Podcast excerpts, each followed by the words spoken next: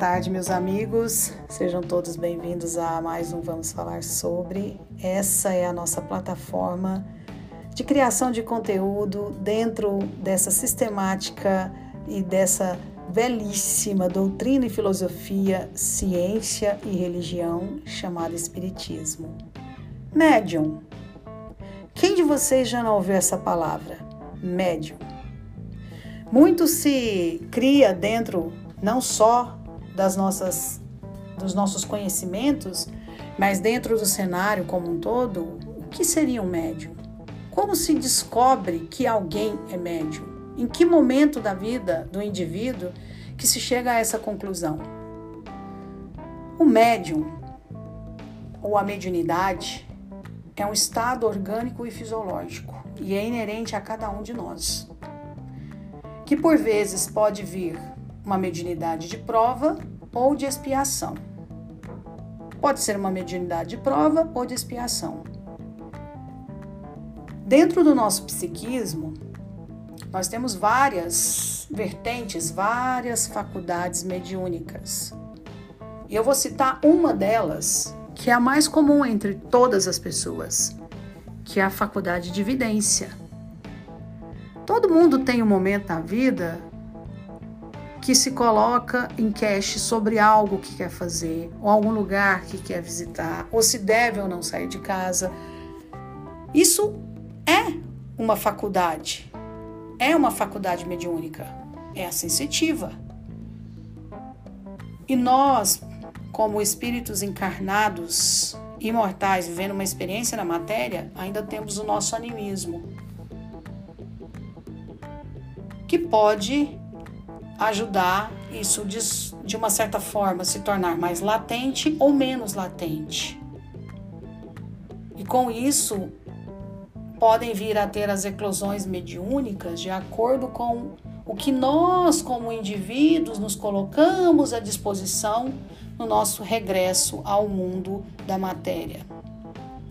Então, Kardec fala muito explicitamente no livro dos espíritos e nos livros dos médiums, deixando que a mediunidade vai se fazer presente mais forte aquele que de fato esteja mais conectado. Mas isso não quer dizer que as outras pessoas sejam incapazes de ter alguma mediunidade, seja ela qual for. E como bem disse, é inerente a cada um. E nós temos esses dois modelos e guias para seguirmos, que é a mediunidade de prova e a mediunidade de expiação. O que podemos definir nestes casos? É o fator de ser ostensivo ou não ostensiva. É o fator de ser uma mediunidade aonde você vem se colocando à disposição da consciência espiritual que você traz dentro das suas milhares de existências como espírito, de ser um médio de prova, um médium que vai se colocar ao trabalho, a em algum momento da sua vida ter essa tomada de consciência da sua mediunidade e se colocar à disposição do trabalho. Já o médium de, é, o médium de expiação é qualquer um que pode estar em algum momento sendo espiado pela sua própria faculdade mediúnica pode estar vivendo algum conflito, alguma dificuldade. E não estou aqui dizendo que todo mundo que está com alguma doença, alguma comorbidade, que tem algum processo é, muito forte de, de problemas, né, que já são constados, no caso até mesmo pelos médicos, né, que isso seja um problema que ele possa, por exemplo, estar tá sendo obsidiado ou sendo vítima de algum espírito. Levando em consideração, meus irmãos, que nós somos os nossos maiores obsessores.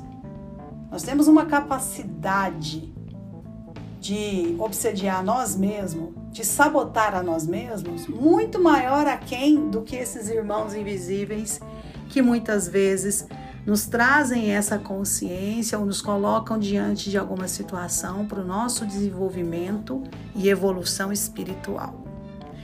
Boa semana a todos, espero que vocês estejam gostando desse trabalho. Um grande beijo e assim que estiver ok, vou dizer aqui que está pronto já a sétima, o sétimo episódio de Irmã Sheila. Um grande abraço e até mais. Tchau, tchau.